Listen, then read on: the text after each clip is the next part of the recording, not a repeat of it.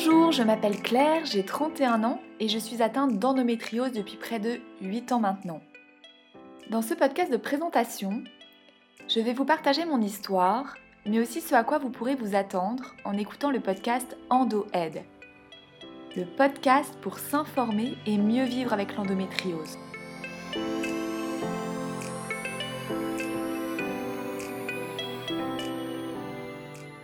Pour moi, tout a commencé subtilement en 2011, à l'âge de 24 ans. Et puis, c'est devenu de plus en plus intense et présent dans ma vie. J'avais d'abord l'impression d'avoir des couteaux qui me transperçaient le ventre pendant les règles, et je restais parfois des journées entières clouée au lit à cause de la douleur. Je me sentais aussi constamment fatiguée, et cerise sur le gâteau, j'avais une libido presque au point mort à 25 ans.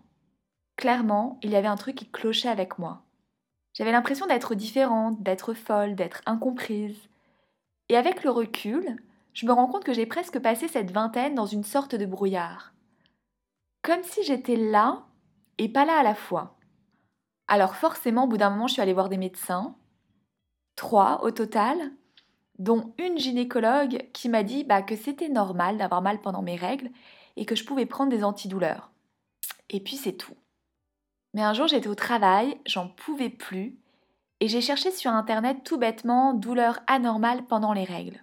Et là, je suis tombée sur cette interview du docteur Zakharopoulou, une gynécologue chirurgienne spécialiste de l'endométriose en France. Elle parlait des causes, des symptômes, notamment les douleurs pendant les règles, mais aussi du retard du diagnostic de cette maladie dont je n'avais jamais entendu parler avant.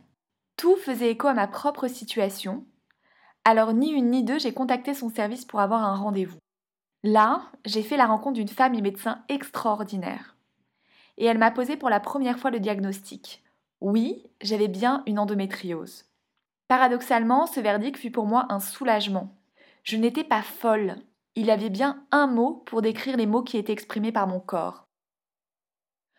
Le docteur Zakharopoulou m'a ensuite opéré pour me retirer le nodule et les lésions causées par la maladie, et j'ai aussi été placée sous une pilule contraceptive prise en continu pour stopper mes règles. Ce fut littéralement le jour et la nuit. Je n'avais plus de douleur. Plus de douleur.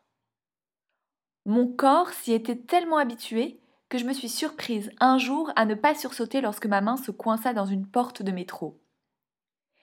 J'ai réalisé que j'avais inconsciemment appris à dissocier mon corps de la douleur.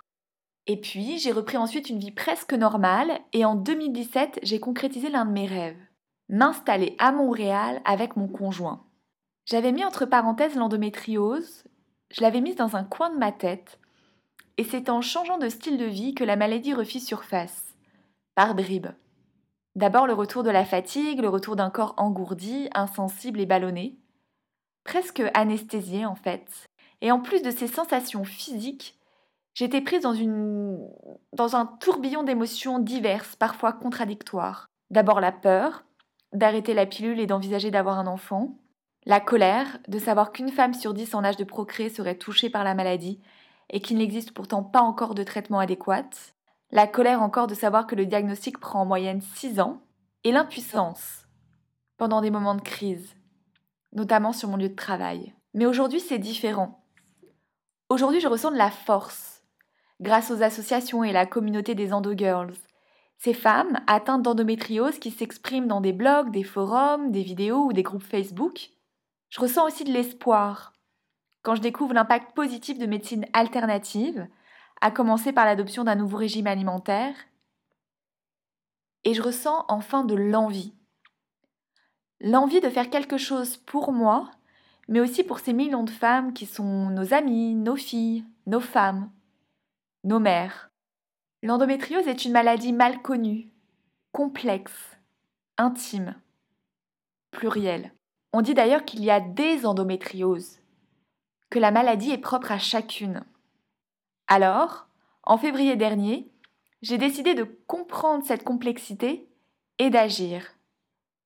J'ai décidé de partir en exploration aussi loin que la maladie peut avoir un impact dans nos vies notre rapport à notre corps, notre sexualité, notre couple, notre état émotionnel, notre désir d'enfant, notre carrière, toutes les sphères de notre vie qui sont touchées en fin de compte.